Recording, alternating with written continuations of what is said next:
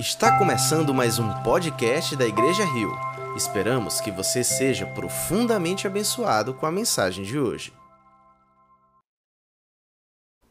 Senhor Jesus, como é bom estarmos na tua presença, como é bom saber, Pai, que tu nos ouve, que tu fala ao nosso coração, corrige quem somos, perdoa quem fomos e direciona quem seremos.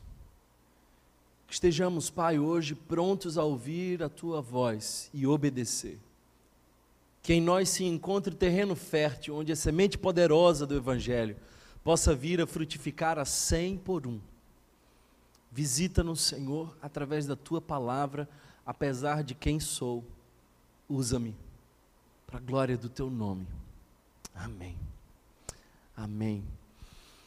Queridos irmãos, cinco anos, quanto milagre, quanta bênção de Deus, quantas portas que humanamente eram impossíveis se abriram para aqueles que caminhavam por fé.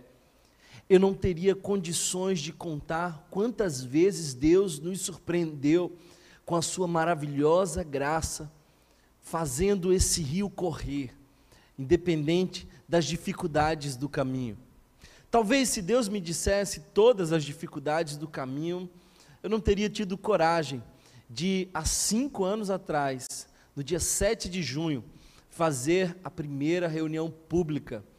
Mas Deus é bondoso e Ele está entre nós e Ele tem feito tantas coisas que a Ele todo o nosso louvor e gratidão.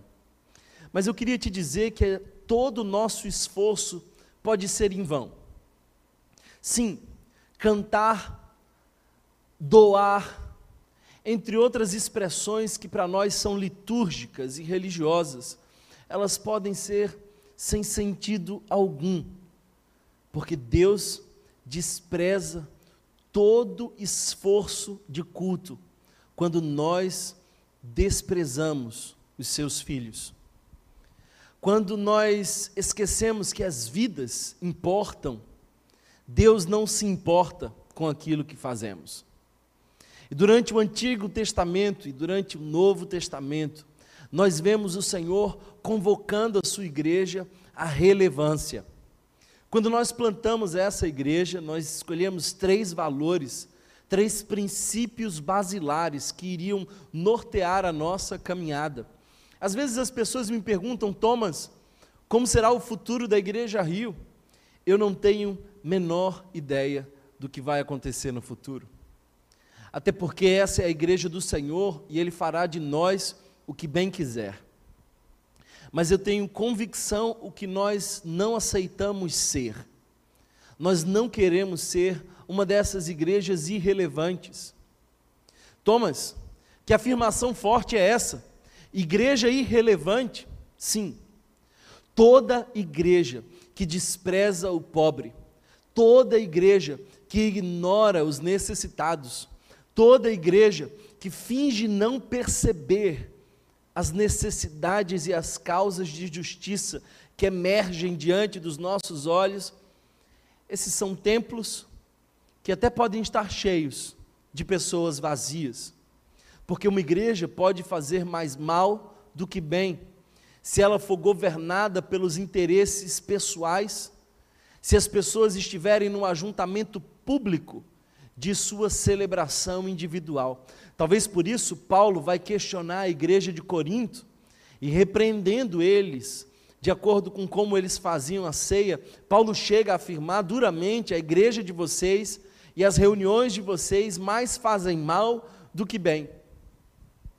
Eu, lamentavelmente, posso afirmar que uma boa parte do nosso movimento evangélico. São igrejas voltadas para aqueles que estão dentro. São pessoas que estão dispostas a consumir conteúdo de espiritualidade, mas não estão dispostas a viver a sua espiritualidade de segunda a sábado para fora dos portões. Nós, embora muitos e bem expressivos na nossa nação, parece que não temos feito tanta diferença assim em nossa cultura. E pecados estruturais ainda permanecem entre nós. a exemplo, o racismo. Esse é um pecado estrutural. Talvez nós também podemos aproveitar esse momento para lembrar que as nossas crianças continuam sendo violadas, abusadas sexualmente e tendo uma parte de sua infância maculada, sujada pelas mãos terríveis de algumas pessoas que a deviam proteger. Lamentavelmente, as estatísticas mostram que a violência doméstica ainda cresce assustadoramente. E, infelizmente, as vidas negras ainda não importam como deviam importar, tanto quanto qualquer outra pessoa, porque todas as vidas importam aos olhos de Deus, e essa devia ser a realidade para toda a igreja. Eu queria convidar você a refletir sobre a igreja relevante, porque esse é o chamado de Deus para nós. Esse é um dos princípios basilares para exercer a nossa vocação de ser rio. Todo rio muda o cenário por onde passa. Ninguém pode esconder um rio, tal qual não pode esconder uma lâmpada. Também não se pode deixar de perceber o sabor do sal. Jesus disse que nós, como, discípulos, tínhamos que ser notados, tínhamos que alterar a qualidade, o estado do lugar onde nós estávamos. Por isso, somos sal, somos esse, esse organismo que garante a preservação, que dá sabor, que altera a realidade. A luz, ela é mais facilmente percebida na escuridão, e nós fomos chamados a brilhar a luz de Jesus.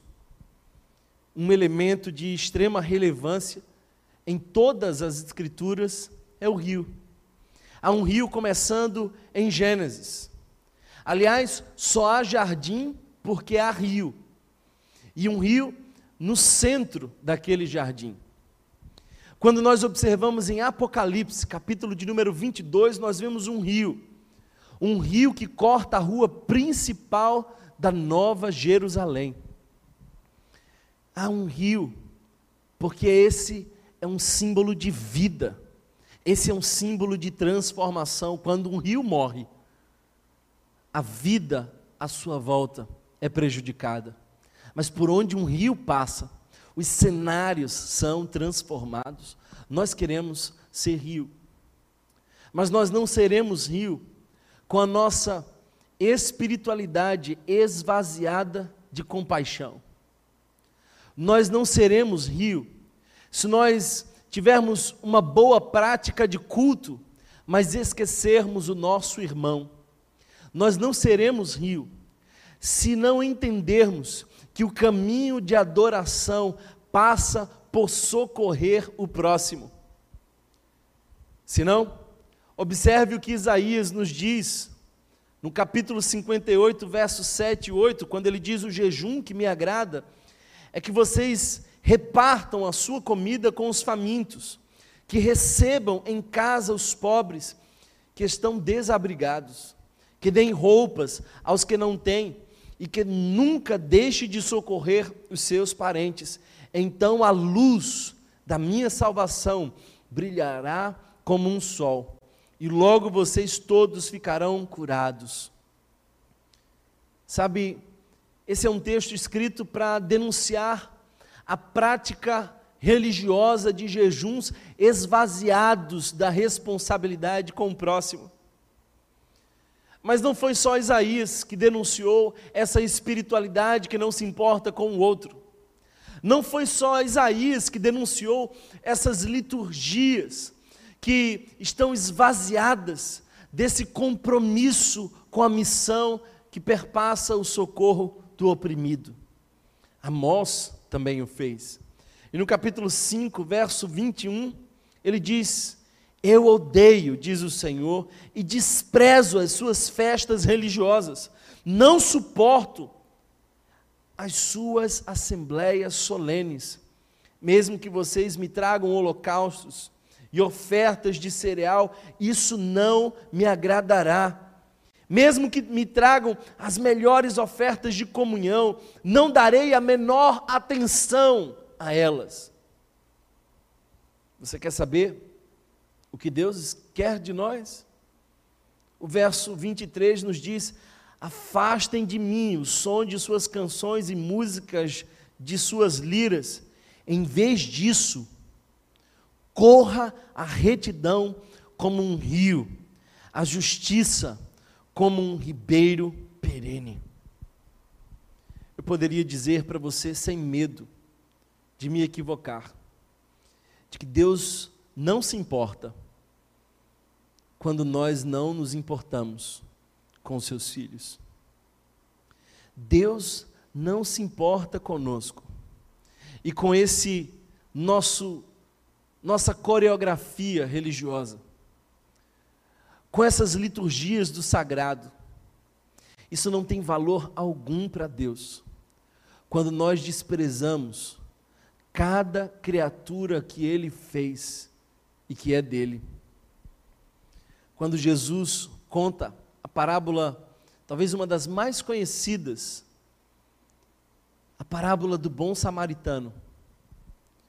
Ele põe ali algumas provocações profundas quando contava aquela história. Havia um homem caído à beira do caminho, porque fora perseguido, encontrado, roubado e machucado por ladrões. Aí está uma filosofia de vida. Parece que essa é a filosofia de muitos políticos. Parece que, infelizmente, essa é a filosofia de alguns religiosos. O que é seu pode ser meu mas passam ali dois homens, homens com compromissos religiosos, na rota da adoração, mas que desprezaram a expressão de Deus revelada em alguém que sofria no caminho. Passa o sacerdote, passa o levita.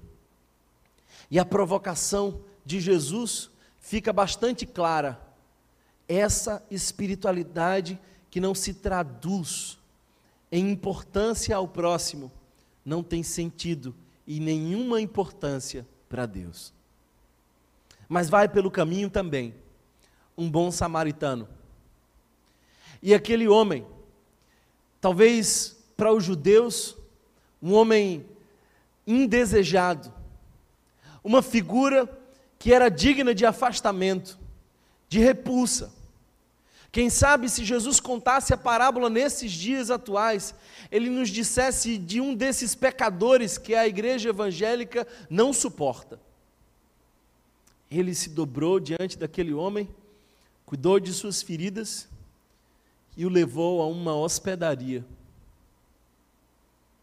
E disse: Eu pagarei, eu voltarei. Parece que foi isso que Jesus fez conosco. Ele nos encontrou à beira do caminho e nos levou à sua hospedaria, pagou o preço e prometeu: Eu voltarei.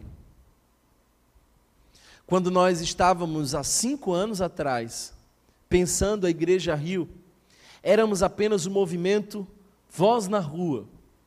Movimento esse que se preocupava com os marginalizados, que cuidava dos vulneráveis, que amparava aqueles que viviam nas margens da prostituição, à beira das drogas, pessoas às quais a sociedade não se importa. Éramos como os samaritanos. Mas nós descobrimos que precisávamos também de uma hospedaria. Porque as hospedarias que havia por aí, a maioria delas não queria pessoas com as quais nós andávamos. Então veio a Igreja Rio. O nosso sonho é ser relevante. O nosso sonho é que não haja nenhuma contradição entre a nossa espiritualidade e a nossa vida. Que nós sejamos de fato homens e mulheres tomados pela consciência do Evangelho, que até se reúnem em alguns momentos para cultuar a Deus, mas que entendem que é no caminho da vida que o Evangelho se expressa mais claramente.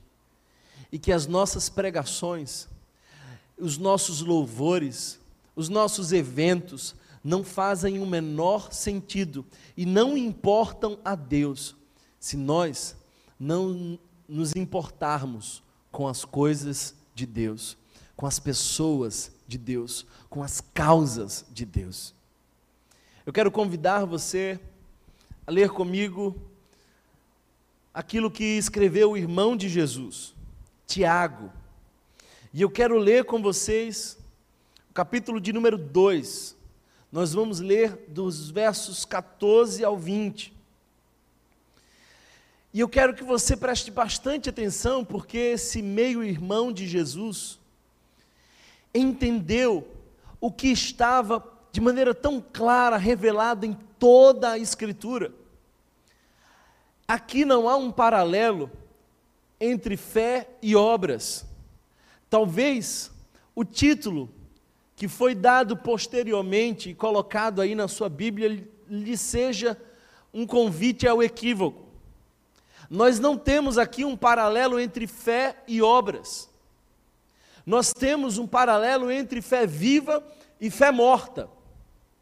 Que fé viva é essa?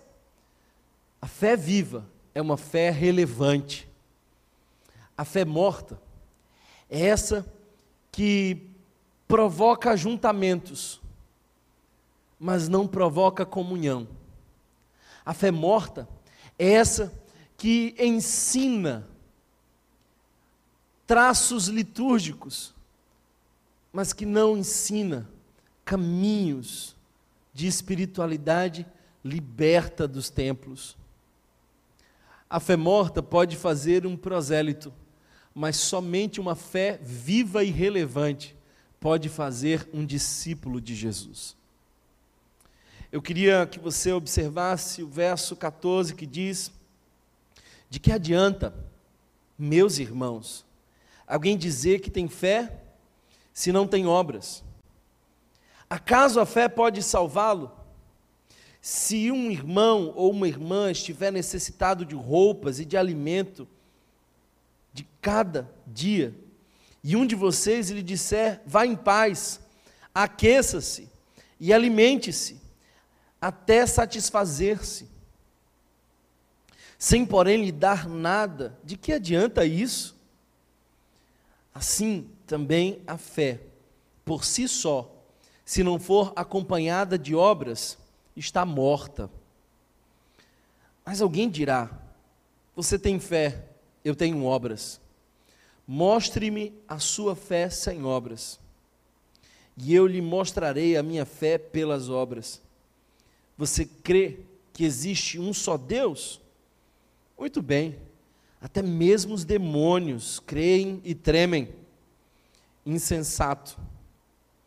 Quer certificar-se de que a fé sem obras é inútil.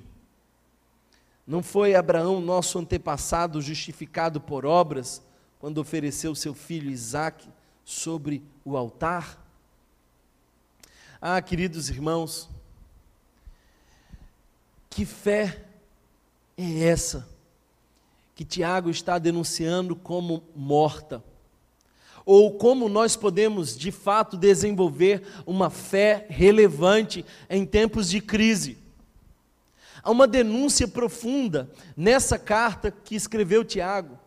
Aliás, ela é tão sábia, tão poderosa e tão cheia de informações que alguns dizem que ela é provérbios do Novo Testamento.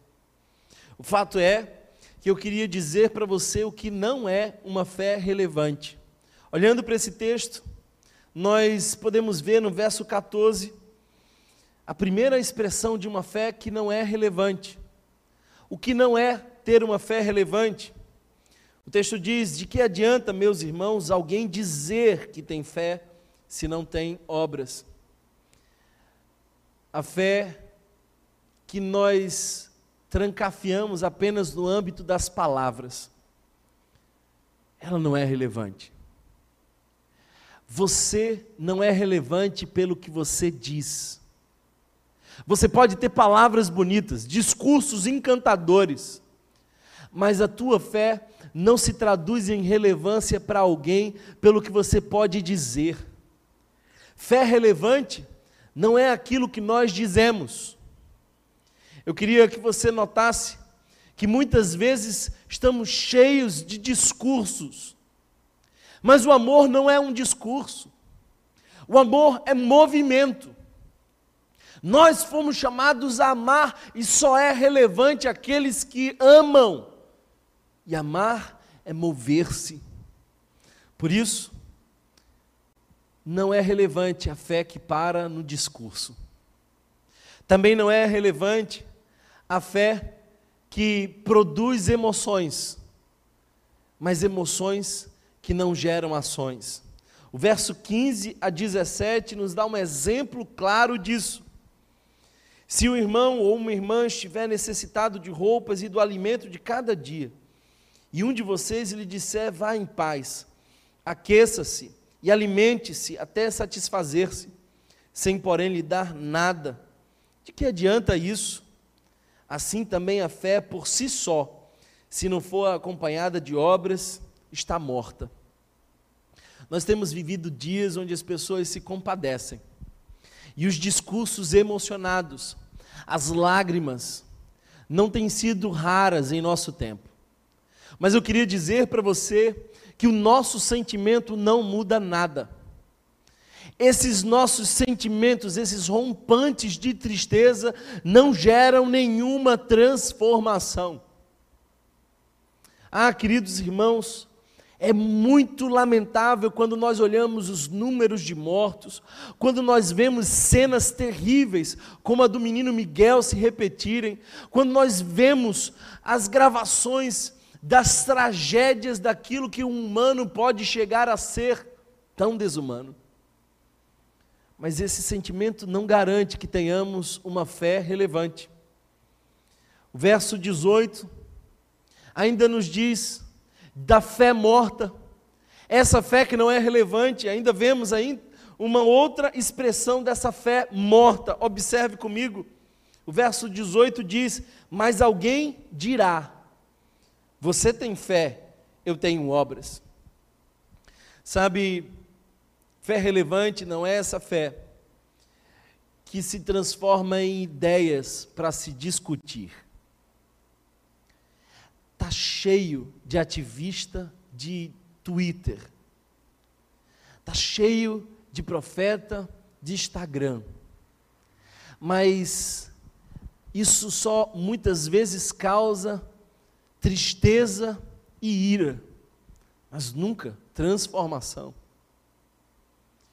Eu queria te dizer que a nossa esperança não é uma ideologia. Eu queria te dizer que nós não temos uma ideia do Evangelho. O Evangelho não é uma ideia. O Evangelho é poder de Deus para transformar o homem. Isso era o Evangelho. Por isso queria que você notasse que a fé morta ela até se expressa, ela até discute, ela gera debates, ela gera conflitos. Uma fé morta pode ter um caráter apologético. E nem sempre essas ideias são ruins, são boas ideias, mas infrutíferas. Aliás, o verso 19 e 20 nos diz ainda uma outra coisa muito interessante. O texto diz assim: Você crê que existe um só Deus? Muito bem. Até mesmo os demônios creem e tremem. Insensato, quer certificar-se de que a fé sem obras é inútil? Sabe, eu queria que você notasse uma coisa.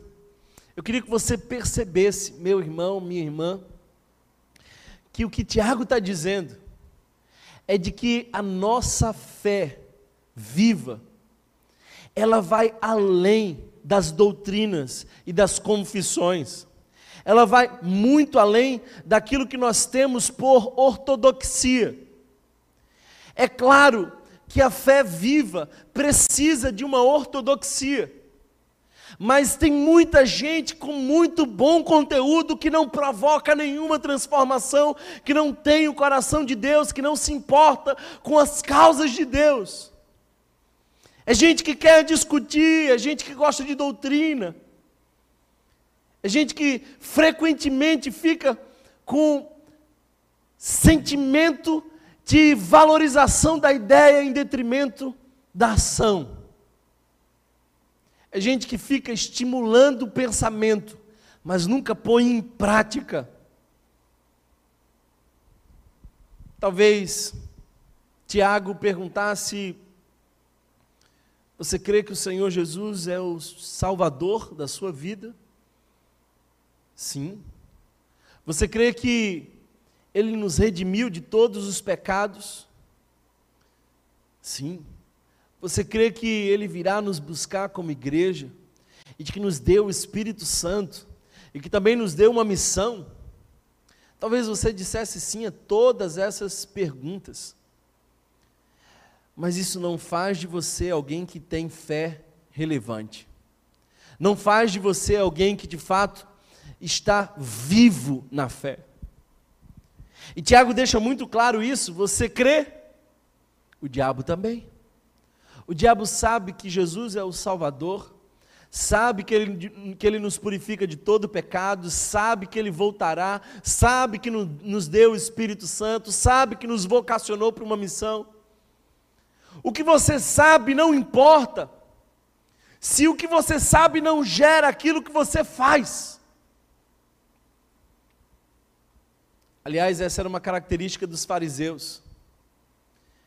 E por conta disso, Jesus diz: Olha, ouçam o que eles dizem, mas não façam o que eles fazem, porque há uma grande incoerência entre essa doutrina e essa prática. Sabe, uma outra coisa que esse texto nos mostra é de que fé não é aquilo que move Deus ao nosso favor. Eu vou repetir: fé não é para mover Deus para realizar a nossa vontade. Fé é que nos move a realizar a vontade de Deus. Por isso, uma fé relevante é uma fé que nos move, é uma fé que nos põe em direção ao necessitado. Eu lembro que na minha infância eu assisti um filme. E era um filme que contava a história de um homem que ganhara a capacidade de tornar-se invisível. Então, nós só podíamos perceber que ele estava no ambiente porque as coisas se moviam. O filme mostrava que não se podia percebê-lo, mas a sua presença era percebida porque as coisas em volta aconteciam. Eu queria dizer que nós muitas vezes vemos a evidência de uma fé verdadeira porque há movimento, há serviço. Que sejamos relevantes nessa cidade. Que as pessoas de fato olhem para nós, mesmo que não creiam na nossa pregação, nos digam, eles são importantes para nós. A expressão que Tiago usa é dura, é inútil. A fé morta, a fé esvaziada de obras é inútil. Uma fé relevante é uma fé que nos move em direção ao necessitado. Aliás, o próprio Tiago, no capítulo 1, verso 27, diz: a religião que Deus o nosso Pai aceita como pura e imaculada é essa: cuidar dos órfãos e das viúvas em suas dificuldades e não se deixar corromper pelo mundo. E não se deixar amoldar pelo mundo. Eu queria que você entendesse essa palavra simples, mas confrontadora eu oro para que o Espírito Santo incomode o seu coração, para que você saia de toda estagnação, para que você abandone essa fé morta. Tiago vai citar dois exemplos dessa fé que produz obras. Ele menciona Abraão. Esse homem que decidiu andar por fé, caminhar na direção que Deus revelava dia a dia, sem um endereço. Ele também cita Raabe, uma mulher que se põe em risco para salvar o povo de Deus, e embora prostituta, entra na galeria dos heróis da fé e na genealogia do nosso Cristo. Eu queria animar você a viver uma fé relevante. Eu não estou disposto a fingir que Deus está satisfeito conosco, com as nossas canções, com o nosso jejum, com o nosso dízimo, com o nosso ajuntamento no domingo. Isso não quer dizer nada. Eu não vou acreditar que Deus fica satisfeito conosco apenas porque nós temos uma boa teologia, ou porque nós pregamos bem, porque a fé é genuína. A fé relevante não é aquilo que nós dizemos, nem sequer é aquilo que nós sentimos, nem é aquilo que nós discutimos, também não é aquilo que nós cremos, como ideologia, como doutrina. A fé é relevante, é a fé que nos move. Daí, sermos um rio Deus nos chamou a ser rio, porque o rio nunca para. E que esse seja um rio de justiça. E que esse seja um rio que vai encontrar os sedentos, machucados e injustiçados no caminho. Porque Deus não se importa até que nós nos importemos com as causas que importam ao seu coração. Ele não fica impressionado com quão bom nós somos. Porque a verdadeira espiritualidade aos olhos de Deus é amparar os órfãos, as viúvas, os pobres. Agora, se você quer traduzir para o nosso momento, é apoiar a defesa dos mais vulneráveis é manifestar-se contra o racismo e qualquer outro tipo de injustiça, é proteger as nossas crianças, é defender as mulheres e dar a elas voz e o nosso respeito. Essa é a verdadeira espiritualidade. No mais, é jejum inútil é culto inútil, é religiosidade inútil. Você jamais vai impressionar a Deus com, as, com seus esforços religiosos, mas você pode fazer Deus sorrir quando você encontra os necessitados no caminho. Não existe jeito de viver de maneira mais pobre não existe existência mais esvaziada de sentido do que aquela que vive para si mesma, para preservar-se e fazer a sua própria vontade.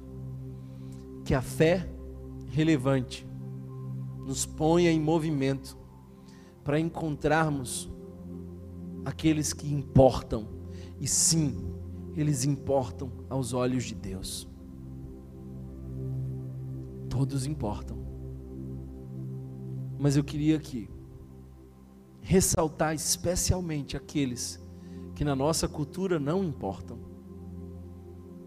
Eu quero aqui denunciar todo pecado estrutural que minimiza a importância da obra-prima de Deus em cada pessoa. Eu quero confrontar cada um de nós, a começar por mim, qualquer expressão que reduza a grandeza de Deus na criação de cada pessoa, porque Ele nos fez para a Sua glória, somos dele, e cada homem, cada mulher, cada criança é digno e digna, porque foi feita pelas mãos do nosso Senhor. Eu quero te convidar para que nos próximos cinco anos sejamos relevantes. Eu quero te convidar para que nos próximos 50 anos sejamos relevantes. E no dia que já não tenhamos mais a capacidade de salgar, de iluminar, de irrigar a cidade. No dia que nós perdermos a nossa relevância, no dia que nós perdermos a paixão pelos necessitados, então, eu já não serei mais o pastor dessa igreja, e Deus tampouco se importará com os nossos cultos. Sejamos relevantes. Que essa cidade, de alguma forma, glorifique a Deus, porque Deus plantou aqui um rio rio de água viva a jorrar para a vida eterna. Eu te convido a se arrepender de sua omissão porque tua omissão é igualmente pecado. A se converter e ser transformado dessa fé morta, que diz, que sente, que discute, que até pensa de maneira ortodoxa, mas que não gera movimento, que não tem nenhum impacto na vida do oprimido. Eu oro para que o Senhor nos desperte. Sou muito grato. E aqui eu termino trazendo uma palavra de gratidão a cada irmão e irmã que serve conosco nessa comunidade, que tem se empenhado para fazer desse rio uma expressão do amor de Deus na cidade. Eu agradeço a você, meu irmão e minha irmã, pelo privilégio que você nos dá de somar forças para gerarmos impacto, para cuidarmos de pessoas, para sairmos de nós mesmos, para vivermos a verdadeira religião, a cuidar de todo vulnerável. Porque esses pequeninos são expressões de Deus no nosso caminho. Que não sejamos como um sacerdote ou como um levita, na rota de uma adoração vazia, desperdiçando um altar posto no seu caminho a Deus através do socorro ao próximo. Que o Senhor nos visite. Obrigado, Jesus. Obrigado, Jesus, porque esses cinco anos têm sido tão especiais. Eu tenho crescido, eu tenho aprendido, tenho sido confrontado, tenho sido perdoado. Ah, Deus, quantas histórias de pessoas chegaram aqui deprimidas, chegaram vazias de sentido, famílias destruídas, mas hoje elas foram restauradas pelo Teu Espírito Santo através dessa comunidade, através de cada abraço, de cada gesto de serviço. Dai-nos uma fé viva, uma fé relevante.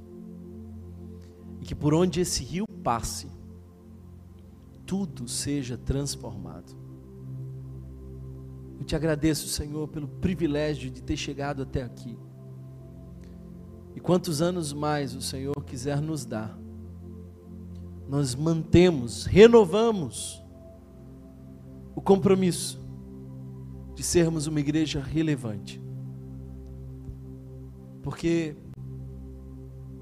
tu não se importa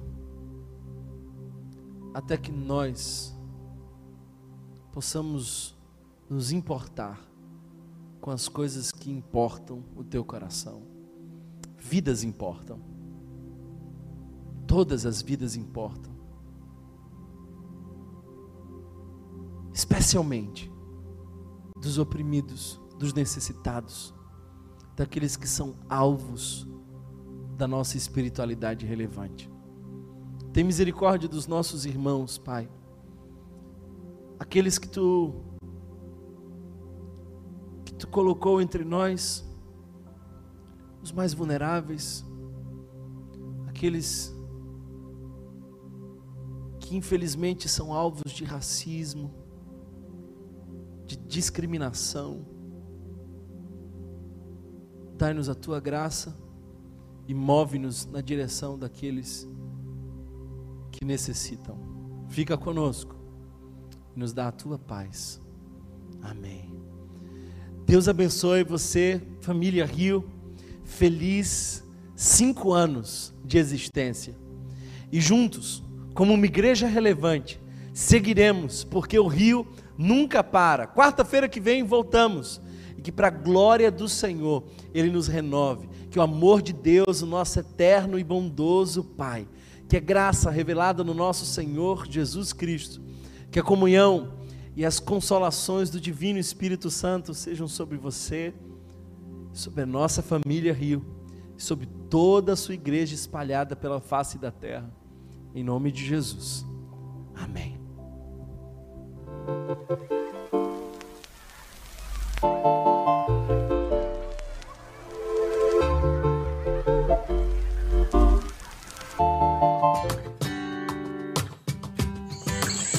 Diremos, pois, diante dessas coisas? Se Deus é por nós, quem será contra nós?